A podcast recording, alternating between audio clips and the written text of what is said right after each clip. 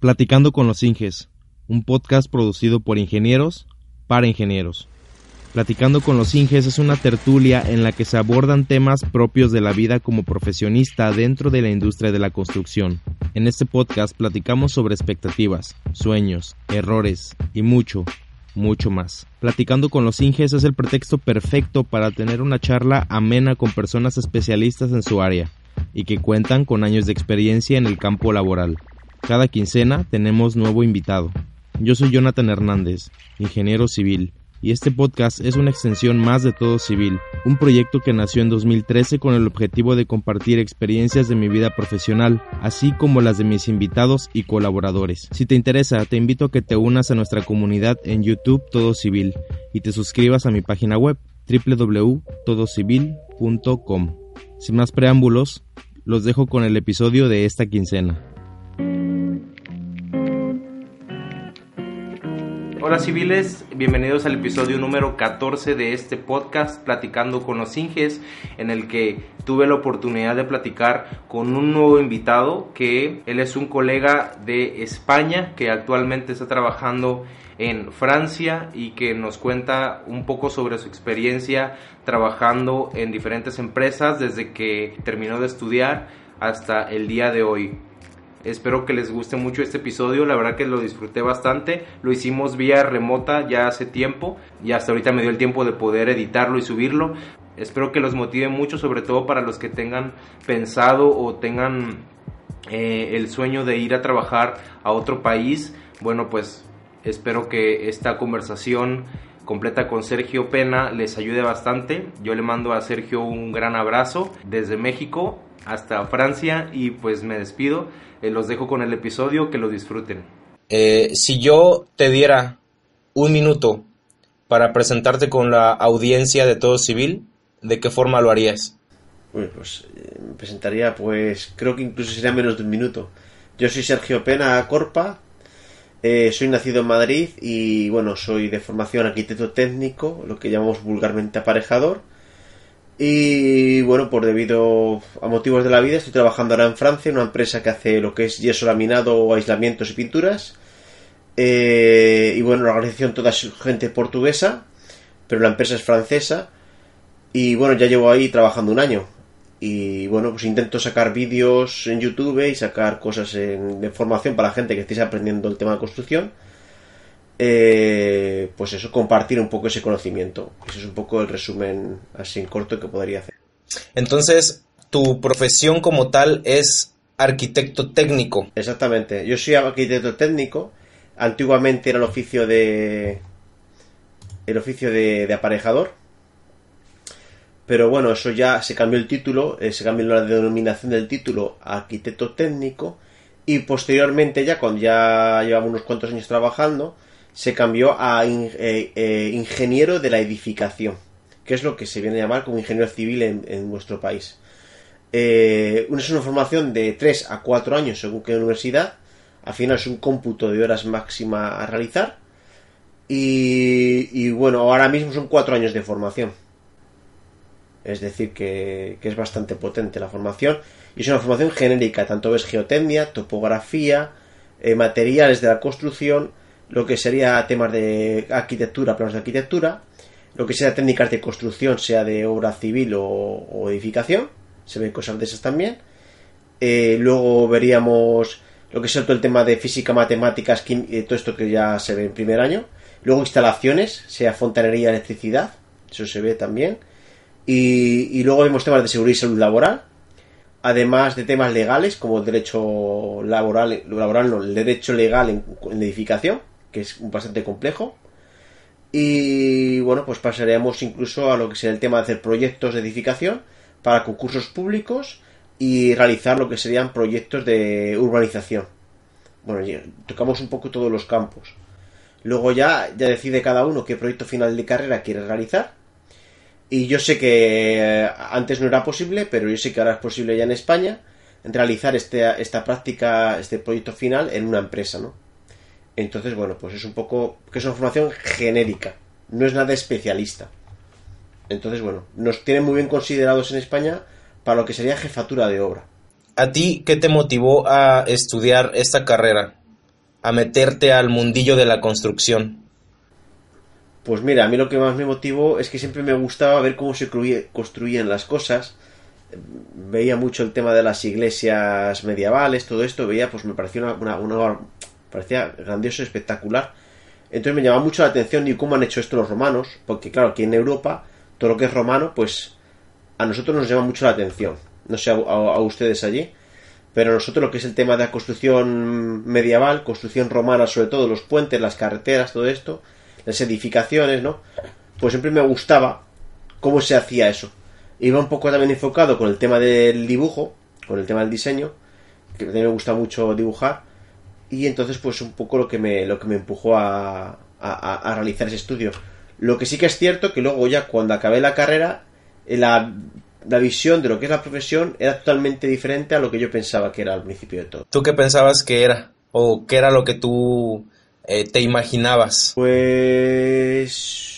Bueno, porque tú te conocemos un poco de, cómo se tenía que hacer esa casa, ¿no? Tienes que decir, oye, pues hay que traer piedras, hay que llevar aquello, hay que llevar no sé cuántos. Un poco así, ¿no? Un poco más como los dibujos animados, ¿no? Como el maestro de orquesta.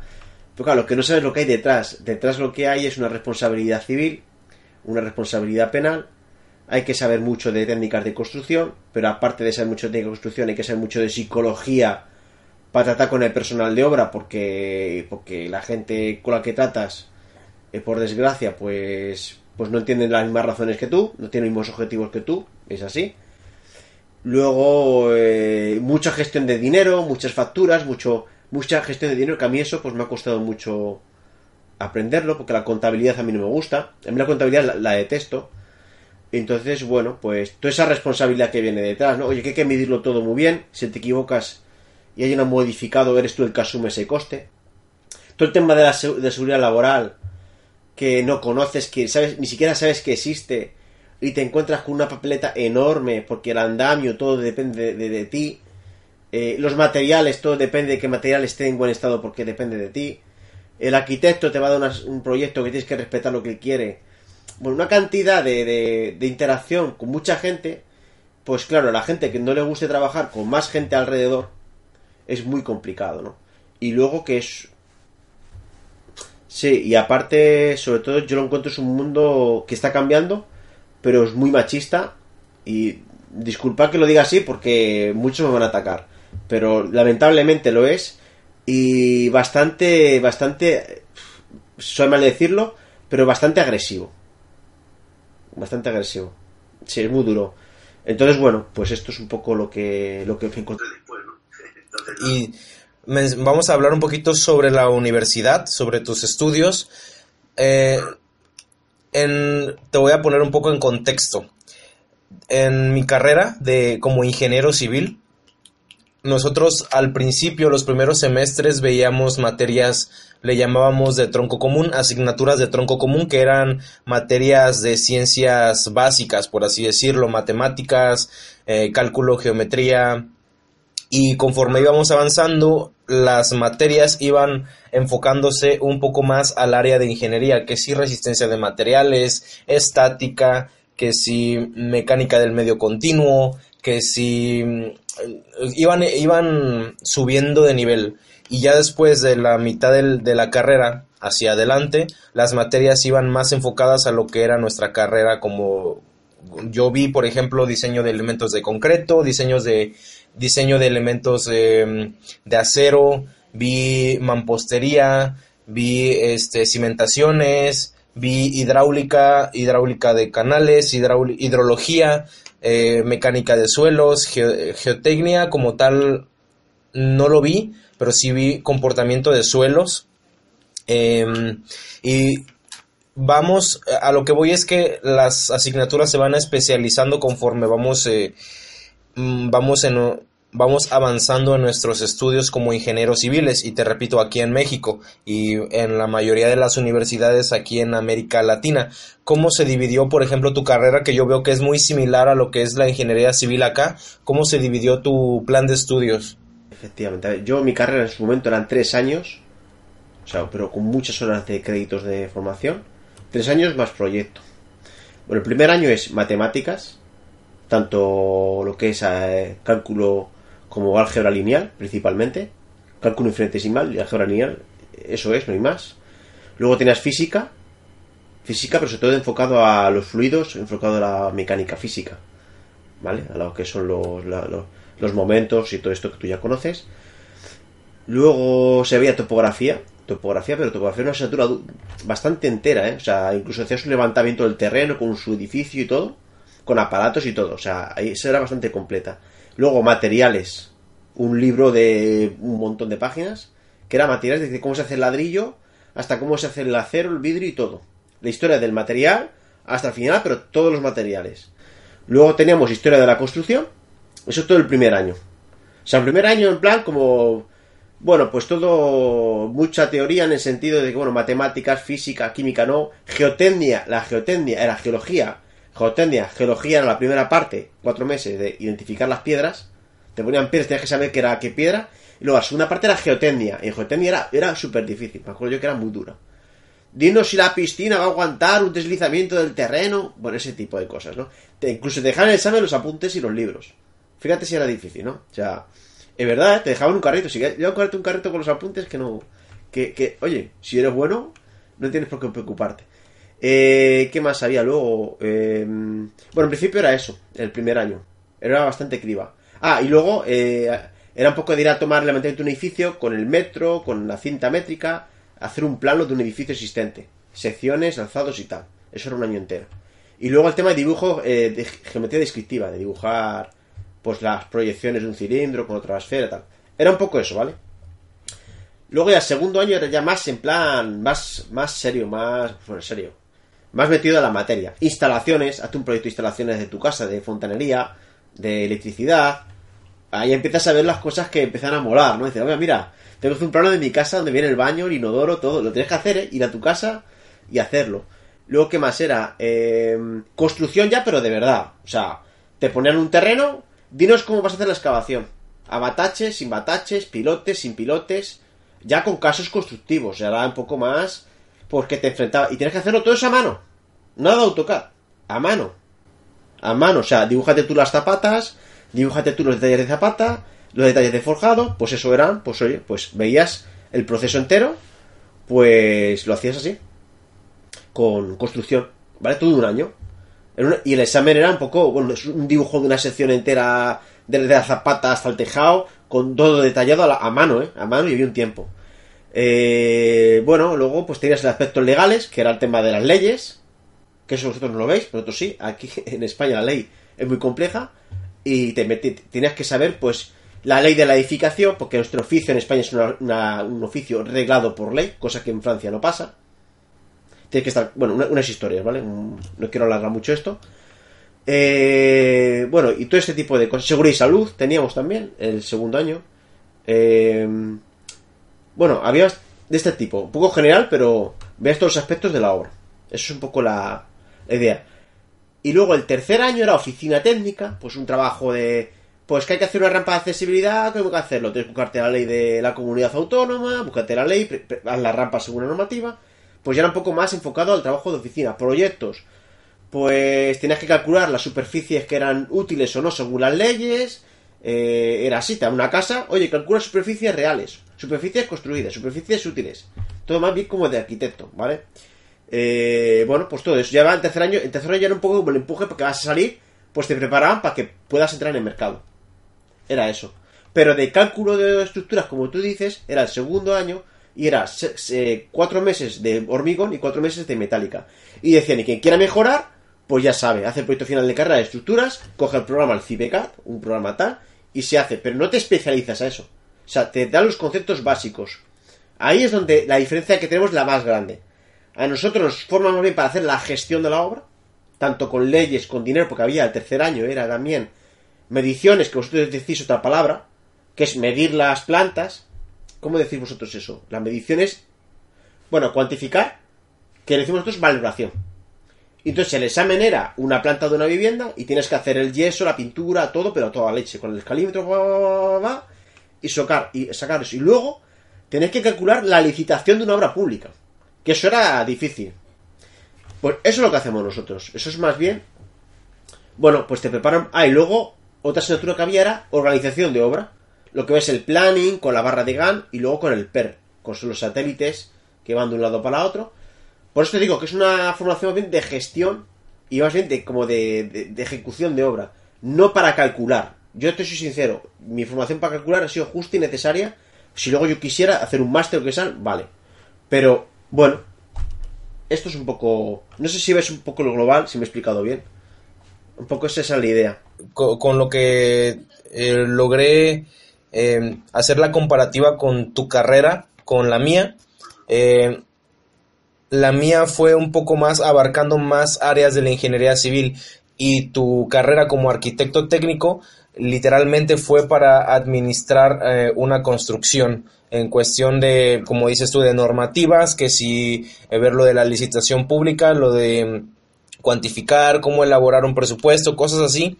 Eh, te fueron preparando más a ese tipo de actividad en concreto. En cambio, de este lado, la carrera que yo estudié eh, abarca un poco más de, quizá y no me fui enfocando, quizá no me especialicé tanto en esas, esos conocimientos que tú ya, que tú ya manejas del día a día, pero yo, yo tengo la visión como más generalizada porque tengo conocimientos de hidráulica, tengo conocimientos de geotecnia, tengo conocimientos de edificación, de puentes y todo esto. Entonces, yo creo que eh, para los que tengan duda con respecto a qué es, porque me imagino, eh, hay aquí en México hay otras carreras que son, por ejemplo, arquitecto constructor, ingeniero constructor, eh, ingeniero administrador, eh, carreras ya más enfocadas a el, trabajo de, de gestión de una construcción, ¿no? Como tal la administración. Entonces eso, esa comparativa le sirve a las personas que quieren,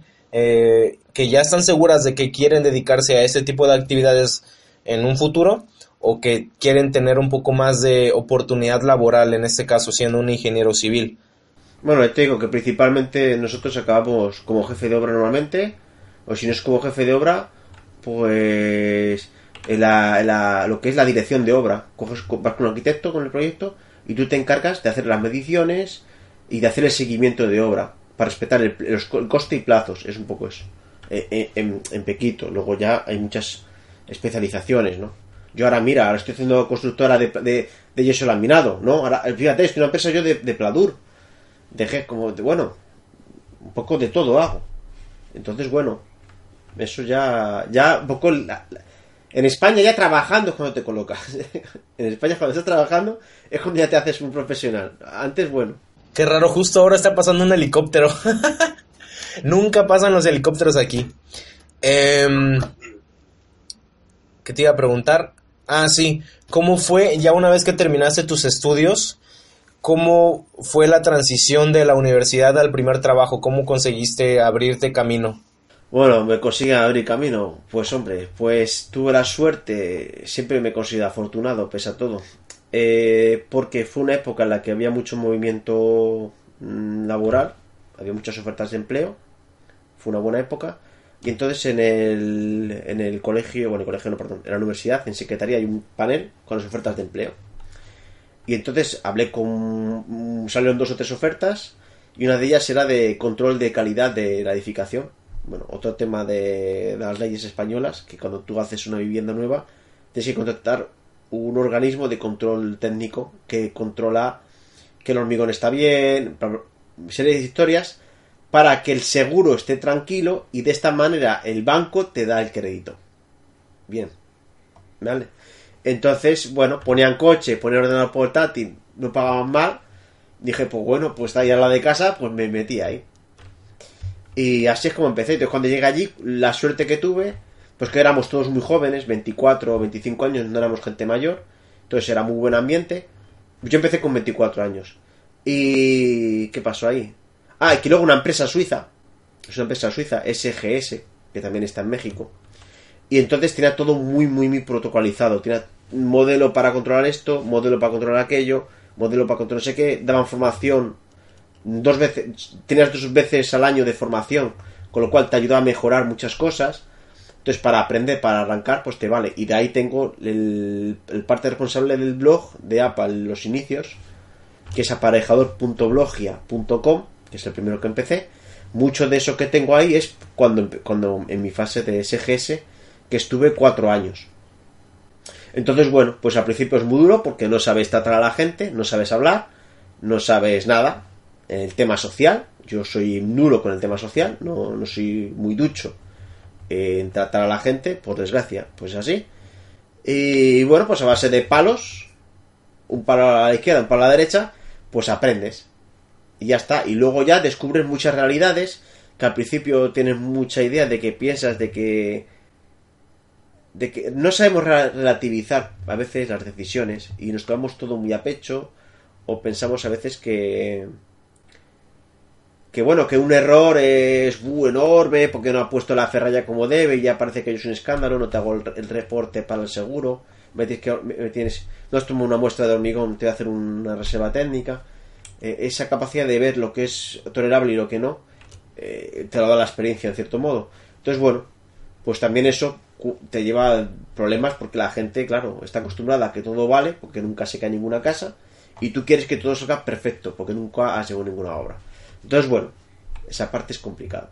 Y luego el tema de la seguridad, que también lleva seguridad ahí, y dice obras de, seguridad y salud, del coordinador, de coordinador, que en España podríamos hacer un programa de ello, ¿no? Como sería España y México, de eso. Pero bueno, pues tienes toda la responsabilidad penal. Penal. Y ahí te puedo asegurar que no tienes ni idea de nada, porque no sabes nada. Y es, es bastante difícil. Te hace falta tiempo, rodar y rodar y rodar para tener un control. Un control. Bueno, pues esto es un poco. Luego ya, después de eso, pues ya más fácil. Pero bueno, los primeros años siempre son duros. Yo te hago la pregunta, ¿tú recuerdas eh, la cantidad de proyectos en las que has eh, en la que has participado? Pues no, porque he hecho tantos, pero muchísimos. Porque no es lo mismo, esto una vez yo lo pensé, porque una vez que fue hecho una oferta de empleo en Francia, un arquitecto me criticó que era imposible que hubiera hecho tantas obras. Y claro, en cierto modo tiene razón. Digo, bueno, ¿y por qué me dice esto? Porque cuando tú trabajas de jefe de obra, empiezas una obra hasta que acaba. ¿Cuánto dura esa obra? Una estación, una estación de gas. Año y medio, dos años. Pues oye, en 10 años puedes hacer 10 obras. 12, 14. ¿Un puente cuánto dura un puente? Dos años, tres años. La torre que he hecho yo en Marsella ha sido 20 meses. Y la otra torre llegué a la fase final, pero era, era otro año, dos años. Es decir, que estás haciendo una obra cada dos años. Entonces, claro, ahí te puedes acordar. Pero, por ejemplo, con estás control de calidad tienes 50 expedientes. 50 obras que tienes que hacer con el coche, la vuelta, ver que todos los hormigonados van bien y vuelves a casa y ese día has hecho, sí, depende de la región, claro, pero ese día has hecho, por ejemplo, 6 o 7 visitas. 6 o 7 checklists. Entonces nosotros tenemos desde hospitales hasta viviendas unifamiliares, geriátricos. Igual, el tema de seguridad parecido. El tema de seguridad, para que seas productivo en España, tienes que tener un montón de obras y tienes que ir una vez por semana. ¿Vale? Entonces, claro, igual. Yo me acuerdo de las que, las que me gustaron, un banco loco de España, en Badajoz, en un parque solar, una estación de gas, en sesión de seguridad. ¿Ok? Pero bueno, depende de, por ejemplo, ahora en Pladur que estamos trabajando, pues yo tengo ahora mismo a la vez 20, 30 obras, yo no las llevo todas, pues las lleva todas mi jefe. Yo me encargo de llevar tres obras, dos, dos, porque aparte hago todos los presupuestos y los planning de la obra. Pero son obras que duran mes y medio. Porque es Pladur. Son obras que duran mes y medio, dos meses. Pintura, dos meses. No dura más porque son viviendas unifamiliares. Entonces, es difícil, es difícil hacer esa comparación. Depende de quién. Del tiempo que le dediques a cada una. Claro, si tú llevas un, tú eres, por ejemplo, un proyectista y tienes un proyecto, un puente en Panamá, pues a ti te va a llevar ese proyecto un año, dos años, tres años, y luego te van a decir, oye, vete allí a llevar la obra como jefe de obra. O estos tres años, y vas a decir, oye, mira, yo he hecho en seis años una obra. No significa que no seas competente. No significa que no tengas experiencia o que no seas competente. Significa que tú has trabajado durante ese periodo de años en un proyecto de tantos millones de euros. Es así. ¿Cómo sabes que un jefe de obra es bueno o malo? No, porque ese jefe de obra lleva obras de un millón de euros. ¿Eso es un buen jefe de obra? No. Un buen jefe de obra es el que tiene la, obra en la cabeza todo, todo, se anticipa todo y lo tiene todo controlado. No le viene ninguna bufetada. Cuando viene la bufetada ya, ya la ha escapado como jugar al ajedrez, lo mismo. Entonces, es difícil medir eso. Yo no, yo no podría decirte ahora. Yo me acuerdo de las que te he contado. Ahora la última, la torre. Dos torres que he hecho. En seguridad y salud. Pero no me, no me podría decirte todas. No me podría acordar. Imposible. Imposible. No podría. Entonces, para los que nos están viendo en este momento y bueno, para los que nos están escuchando, porque posiblemente este, estas, este, esta sección eh, ya para este entonces ya se haya convertido en un podcast en Spotify, que lo puedan estar escuchando. Eh, para, para, los, para aquellos que todavía están en, en duda si estudiar o no este, esta carrera y tienen específicamente eh, la duda de cómo, cómo sería un día eh, trabajando en este caso como arquitecto, eh, arquitecto técnico en España o como ingeniero civil en México. ¿Cómo sería la vida de un ingeniero? Como tú lo mencionas, puede existir la opción en la que en un año, dos años te la pasas en un solo proyecto, en una obra, pero el número de actividades que hagas, el número de, de de experiencias, porque en un proyecto puedes estar involucrado tanto en control de calidad, tanto en eh, conseguir, bueno, hacer tareas de, buscar proveedores, andar gestionando eh, los recursos de la obra, estar dando aquí en México, bueno, en donde yo he trabajado se maneja primero eh, las cuestiones técnicas y administrativas las maneja el ingeniero civil y el contacto con el con el personal de obra lo maneja el maestro de obra. Eh, que es lo que mencionábamos en mi entrevista aquella vez, eh, que sería el papel de, eh, clásico del aparejador, el maestro de obra. Entonces, tanto puedes estar involucrado en obra, tanto puedes estar involucrado en cuestiones administrativas, de permisos, andar yendo a visitar a juntas con el cliente. Hay un montón de actividades que puedes hacer en una sola obra. Y si lo vemos del otro lado, desde otra perspectiva, un solo ingeniero puede estar participando en más de 10 obras al año, dependiendo de qué actividades realice y, y este, y a, qué se haya especializado, ¿no? Y en este caso... Sí, en este caso... No, continúa, continúa. Ajá. Y ya te han preparado tus profesores la espalda de los palos que te han dado en la carrera, que cuando vas a la obra ya tienes la espalda medio dura. Entonces, eh, eso es lo, lo, bonito, es decir, eh, que vas a ir a un empresario que hace puentes o que hace viviendas, llevas 10 obras, lleves una obra, y él va a necesitar de tu ayuda. ¿Por qué te contrata? Porque te necesita. Porque muchas veces vemos el lado malo de la, de la, de la moneda. Es decir, a, todos los, vuestros compañeros de México, eh, simplemente lo que va a querer un empresario, sea en España, sea de igual, es que al final es lo mismo. Da igual el idioma que hables, o el estudio que tú tengas. Quiero un tío que sea competente, que esté motivado y que le va a sacar los problemas uno tras uno. Tú eres un ingeniero, ¿por qué? Porque tienes una formación, tienes una capacidad que ese empresario que te contrata lo necesita. ¿Por qué? Porque eres un tío competente para hacer que de viviendas, un puente, lo que sea. Y durante ese proceso, pues sea hacer 10 viviendas, sea hacer un puente, son una aventura alucinante. Es una aventura alucinante. Sea haciendo un puente, una vivienda familiar, y eso es lo importante. No hay más. ¿Y por qué eres un tío competente? Porque tú has hecho un esfuerzo, un sacrificio, que es duro sacarse una universidad, sea en México, sea en Perú, sea donde sea. Porque esa es la realidad, ¿eh? No nos engañemos. Sitio. Luego ya cada uno tendrá que hacer lo que le guste. Pero evidentemente, si te gusta relacionarte con gente y te vas a meter una hora con 200 pollos, como digo yo, pues estás muerto. Es así, ¿no? Entonces, eso es lo que tenéis que ver. Ahora, si no te gusta el trato humano, pues tendrás que decir, bueno, ¿qué trabajo es en ingeniería civil? Que no veo mucha gente en la oficina haciendo proyectos. Pues ya está. Pues ahí tienes tus. Sí, es, es gratificante porque al menos em, la primera vez, por ejemplo, eh, en cuestión de obra, estás, te digo, yo inicié mi carrera profesional a los 21 años. A los 21 ya estaba trabajando en el área de proyectos. A los 23 ya estaba trabajando en una empresa que se dedicaba a, ejecutar proyectos.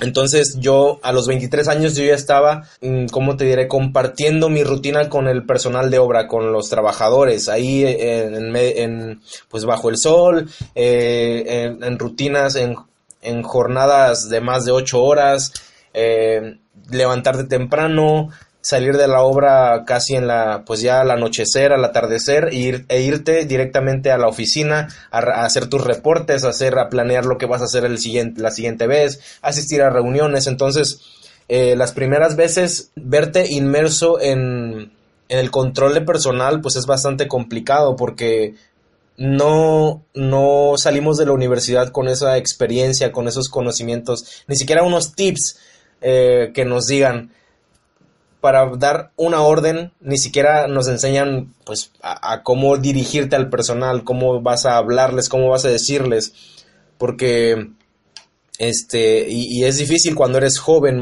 imagínate darle la orden a un trabajador, a un obrero que ya tiene muchos años de experiencia ahí y tú eres un chaval de 23 años y vas a darle una orden, pues está, eh, perdonen la palabra, pero está cabrón. Y hay veces que si no te pones tú en, en tu papel, si no transmites esa seguridad, te agarran la, ¿cómo, ¿cómo se dice?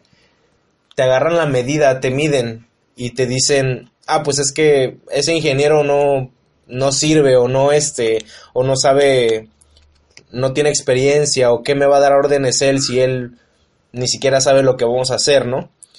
Está, está difícil, pero pues son de las, ah, ya cuando lo ves de, después de varios años de eso, te pones a analizar las cosas y es bastante gratificante el ver la comparación de ahora, cómo te diriges a tu personal, cómo ya te ganaste la confianza, cómo ya hasta llegan a bromear de vez en cuando y es una, es una experiencia que, que no te das cuenta de ella hasta que lo vives. O sea, no, no, no la puedes es difícil transmitirla con palabras. El compartir una, una, comida con los trabajadores, el estar ahí con ellos, el invitarles un refresco, el invitarles la comida, los pollos. A mí una vez me tocó hacer un jugar al volado, tirábamos las monedas y el que perdía compraba los pollos para 10 o 15 personas. Estáis locos ahí en México. ¿eh? Aquí, aquí cuando se acaba la obra, eh, con la chatarra, con lo que son de chatarra, es como que se pagan lo que dicen, bueno, pollos, aquí la barbacoa. Pero ya cada vez, cada vez menos, pero yo me acuerdo que se cogía toda la chatarra y se vendía y de lo que se sacaba se hacía barbacoa con cervezas y todo al final de hora. Bueno, pues pues a ver, dime más, Jonathan. Eh, ¿Nos podrías contar una experiencia que te haya marcado? De lo que tú quieras, puede ser algún error del que hayas aprendido, alguna conversación con algún ingeniero, algún obrero, alguna experiencia de pues, campo, alguna de oficina pues a ver, de, campo, pues como no dices bien las cosas, pues venirme un tío con un hierro y a perseguirme por la obra para pegarme con el hierro. ¿Te vale esa? Por ejemplo, ¿no? Pues eso me ha pasado. Ver una pelea a puño limpio también lo he visto. Venir dos coches y bajar y pegarse porque, bueno, porque tienen rencillas entre sus contratas. Luego así, sí, sí, sí, es así, es así. Luego, ¿qué más? Eh así anécdotas de oficina. Anécdotas de oficina, pues problemas de muchas veces de comunicación, de, de que tal cliente tal, no sé si tal cliente tal, y al final hace un barrullo allí de la leche y manda los papeles que no corresponden. Incluso una que es más graciosa, mira, esta es la última, que tuve que, que casi me cuesta el puesto. Esto hace poco. Resulta que había un coordinador de salud en Francia, en una torre, que llevaba barbas blancas y pelo blanco. Bueno, pasa con todo el equipamiento de obra se parecía a un gran jefe, jefe, gran, gran, gran, gran jefe francés de la constructora principal que nos contrató a nosotros. Porque nosotros éramos subcontrata. Y entonces, bueno, con el coordinador me llevaba bien y lo hablaba pues como yo te hablo a ti. Pero esto era pocos días ya. Y entonces vi, dijo, hombre, mira, si es este hombre. Y me puse a decir, oye, tengo que hablar contigo. Le dije, oye, tengo que hablar contigo. Directamente. Se pone, ¿cómo tienes que hablar conmigo? Digo, sí, sí, tenemos que hablar, ¿eh? Tenemos que hablar. Que esto no puede ser que el tío se calentó. ¿Cómo que te has conmigo? No, no, no, no, tú tienes que venir. No, no, esto no funciona así. Tú vas a tu superior y tu superior se, se viene a ver más. Digo, no, no, mi superior no. Vienes a hablar conmigo que yo llevo aquí y tal. Bueno, pues resulta. Y me dicen, ¿tú sabes a quién has hablado? Digo, sí, al de seguridad. Se pone que dice, si es el gran jefe de Banshee. El gran jefe de Banshee. El gran jefe, jefe. Que encima saque un cabreo que, que te quieran sacar de la obra. ¿En serio? Tal cual. O sea, confundiste, confundiste al jefe de más arriba con un subcontratista. Po- que es verdad, es verdad, no es broma, es verdad. es verdad. Esas son buenas experiencias. Esas cosas pasan. Eso- y no me pasa hace, eso fue hace 3-4 años, tampoco hace mucho. Pero bueno, esas cosas pasan, pues bueno, pues pasan. Y me quieran sacar y al final no me sacaron. Pero porque le explicaron, no, no, es que Sergio se, se ha equivocado, Sergio. Te ha confundido con no sé quién. Y todo el mundo allí riéndose, hasta el cliente muerto de la risa. Porque se parecía al de seguridad. Así que esa es la anécdota más graciosa que he tenido. Eh, a que mola, eh. ¿Y actualmente a qué te dedicas? Ya te lo he comentado. El tema del pladur. Que bueno, ¿qué es lo que hago? Claro. Es verdad, no te he explicado. Nosotros hacemos lo que son los acabados de yeso laminado. Yo digo yeso laminado por no decir una marca comercial, que en España es Pladur, que a mí no me pagan nada ni, ni me apetece decirlo, porque no es el rol de esta entrevista ni de mi canal. Eh, son de sistemas. Entonces es- es- son tabiquerías en seco, con placas de yeso laminado, aislamientos de lana mineral, lana de roca u otro tipo de aislamiento. Hacemos aislamientos de tejados también, todo por el interior, ¿vale? Y aparte de eso, hacemos temas de falsos, techos decorativos, cornisas, todo esto. Y luego aparte hacemos pintura, pintura interior. ¿Qué es lo que hago yo? Bueno, pues lo que queréis ver en mi oficina, tenéis en el- mi canal el vídeo y algunas cosas he sacado en el, en el vídeo. Yo qué hago es, yo hago los presupuestos. Preparo el planning de la obra y me encargo de, de hacer los pedidos al a los almacenes de cuánto cuesta ese material. Algunas comparativas. Y luego, si por ejemplo estoy llevando a un hotel y estoy llevando una vivienda bastante grande, las obras más o menos técnicas las llevo yo como jefe de obra. Entonces paso una vez o dos veces por semana y digo a la gente cómo vamos con el planning, hay que hacer y tal. Un poco eso, en gordo es eso. Y luego la otra parte de mi trabajo es la seguridad y salud. Llevo la gestión de la seguridad y salud. Entonces te fijas un poco de todo lo que he hecho anteriormente. Es una empresa pequeña. O sea, tiene una cifra de negocio de 2 millones y medio de euros al año. Somos... ¿Cuántos somos? En total seremos 60, 70 personas con la, con la oficina. Y en oficina somos 3, no somos más. Entonces, si te das cuenta, pues también ingenieros civiles. No hay que trabajar solo por una ingeniería que haga un gran puente enorme, que sea aquello la panacea. Quizá tu sitio también sea una empresa familiar donde te tengan muy bien cuidado como me tienen a mí. A mí me tienen, vamos, como estoy fantástico. No gano mucho dinero, gano menos que las otras obras, pero oye, te sientes bien, te sientes motivado, haces otro tipo de especialidad. Y yo creo que es igual. Un género civil puede hacer desde un puente una casa o hacerte ese tipo de cosas. ¿Por qué no? Tú ya tienes la las capacidades de gestionar de, de todo esto que hemos hablado antes. Pues ya está. Eso es lo que hago. Aparte del canal de YouTube, que lo tengo un poco abandonado, pero es lo que puedo hacer. No tengo mucho tiempo, lo siento. Sí.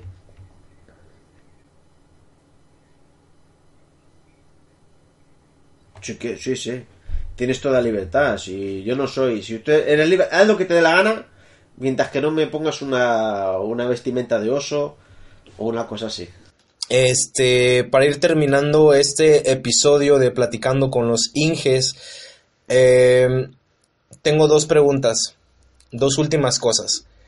Uno, eh, ¿qué es lo que le espera a Sergio Pena en el futuro? ¿Qué aspiraciones tienes? Ya sea estudiar un posgrado o seguirte especializando en determinada área o en algún futuro te llama la atención eh, hacer una cosa diferente con respecto a, la industria de la construcción.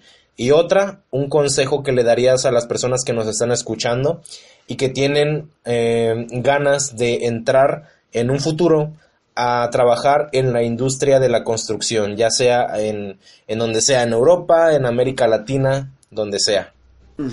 Bueno, pues la primera pregunta te la respondo fácil. Yo creo que yo estoy bastante bien. Ahora estoy bastante bien, la verdad. Me, me costado mucho. Y bueno, me gustaría, oye, mejorar un poco el canal, darle un poco más de... Es un poco mi proyecto personal.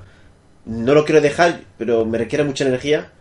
Pero bueno, mi idea es esa, ¿no? El trabajo, estoy muy contento y yo creo que, que mi objetivo con la empresa es pues que podamos hacer más obras en tema acústica, más obras técnicas y bueno, espero que con mi ayuda, porque es un trabajo en equipo, podamos evolucionar la empresa que sea un poco más grande. Eso es un poco mi objetivo personal.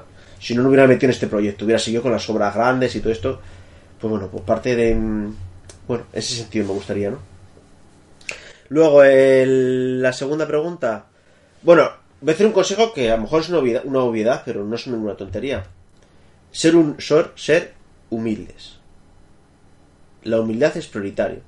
Y esto es que hay muchos por ahí jefes de obra nuevo jovencitos que como estoy una grande constructora eh, y hablo ya como si supiese de todo y no escucho y hay que hacer lo que yo diga y soy un arrogante, eso te puede valer hasta que mañana se cambien las tornas y tú no seas el de la grande constructora, seas un mindundi, porque esto da muchas vueltas. Eh, y luego el segundo consejo, bueno, primero es humildad, segundo escuchar, fundamental, fundamental, eh, hacer partícipe a todo el mundo de lo que se va a hacer, esto es un poco lo que es, lo que se lleva mucho en los, procesos de lean manager y tal, y lo tercero es eh, que es una cosa que yo mí me costó mucho aprender. No es que yo sea mala persona en ese sentido. Es métete en la piel del trabajador. Cuando tú le pides, hay que cumplir seguridad, que montar el andamio, que no sé. ¡ah! Es el escándalo allí. ¿Por qué ese señor no hace eso? Porque quizás lo que tú quieres que haga es imposible. O físicamente imposible. Pues mm, ponte en su piel, pregúntale qué le pasa, qué problemas tiene. Meteros en la piel de ese trabajador. Luego, obviamente, hay una ventaja. Cuando no sabes de nada, para evitar que lo que tú comentabas antes, de que se rían de ti, que no sabe tal, no hables, no digas nada. No digas nada. Observa, mira, observa, mira. Y acércate a tu allegado, ¿quién es? Tu jefe, tu responsable. Ese es el que te necesita a ti y tú a él le necesitas. No perdáis energías, no perdáis energías en decirle a un tío, tienes que hacer esto, tienes que hacer aquello, si no sabes lo que estás hablando. Infórmate bien, bien, bien y eso te lo da la experiencia, las preguntas que tienes que preguntar. Entonces, para que no te trinquen, no te trinquen con el carrito de los helados, eh, no digables mucho, habla lo mínimo posible. Y sobre todo la humildad. Porque muchas veces, cuando un señor que está hasta las narices de trabajar a pleno sol y cansado, le duele la espalda y todo, si le haces partícipe de ese problema y le vas a hacer partícipe de que él va a ser el que va a dar la solución, y luego en la obra dices, mira, gracias a Juanito hemos podido resolver este problema, le vas a dar a él una importancia que nunca ha tenido. Y eso es fundamental. ¿Y a ti qué más te da ser importante que no? Si tú vas a cobrar al final de mes, lo mismo. Esto es lo que. Esto es lo, el consejo que yo doy. Y ya está. Es así. Yo aprendo todos los días. Yo aprendo. Y con esto yo soy laminado y una cantidad de cosas a aprender que no veas. Y, y eso es lo fundamental. Por desgracia, Jonathan, te lo digo porque lo veo todos los días, hay una cantidad de jóvenes ingenieros arrogantes que, que no han sudado la camiseta en su puñetera vida y que tratan a la gente como esclavos. Pero es que encima se permiten a venirme a mí a, exigirme que hay que poner aquí una lana mineral de más porque hay un problema de resonancia, porque hay un problema de no sé qué, cuando ya está todo montado. Macho, antes de empezar la obra, siéntate conmigo, vamos a ver cómo hay que hacer las cosas y vamos a organizar las cosas bien y vamos a, a- a remar juntos. Pero al final, ¿qué hago yo? Sí, sí, sí, sí, sí, y lo hago. ¿Para qué me voy a pelear? Yo no me peleo, yo ya antes sí me peleaba, ¿eh? antes me peleaba, pero bueno. No te haces la idea. Y los berrinches que me cogía me ponía malo. Ahora ya no, yo ya soy muy práctico, yo ya no me, peleo. Porque sé qué márgenes tengo, entonces juego con ello. Pero bueno, un poco. Y otra cosa, y el último consejo, hacer lo que os guste. Sea en México, sea en España, sea en Inglaterra. Si a ti te gusta diseños interiores y eres ingeniero civil, no porque eres ingeniero civil, te evita de hacer eso. Bueno, pues sigue otro tipo de formación paralelamente y ya está, la capacidad mental ya la tienes. Igual que compañeros míos se han dedicado a vender a vender en Marbella apartamentos para extranjeros de, de Suecia por ahí. Pues bueno, ¿qué problema hay? O tú que te vas a hacer con la de YouTube, que tú estás chalado, pues pues nada. Pero ya está, ahí lo tienes, YouTube, ¿por qué no? Pues oye, pues habrá gente que hace su carrera, ahora va a hacer YouTube, pues hazlo, ¿por qué no? De hecho, hay una, hay una tendencia muy marcada últimamente, desde el año pasado para acá, he visto que medio mundo, ahorita sí, todos están con su canal de YouTube. Y todos, profesionistas y, y personas que quizá al principio no, no se veía mucho, pero como que ya las cosas están cambiando y este, agradezco eso.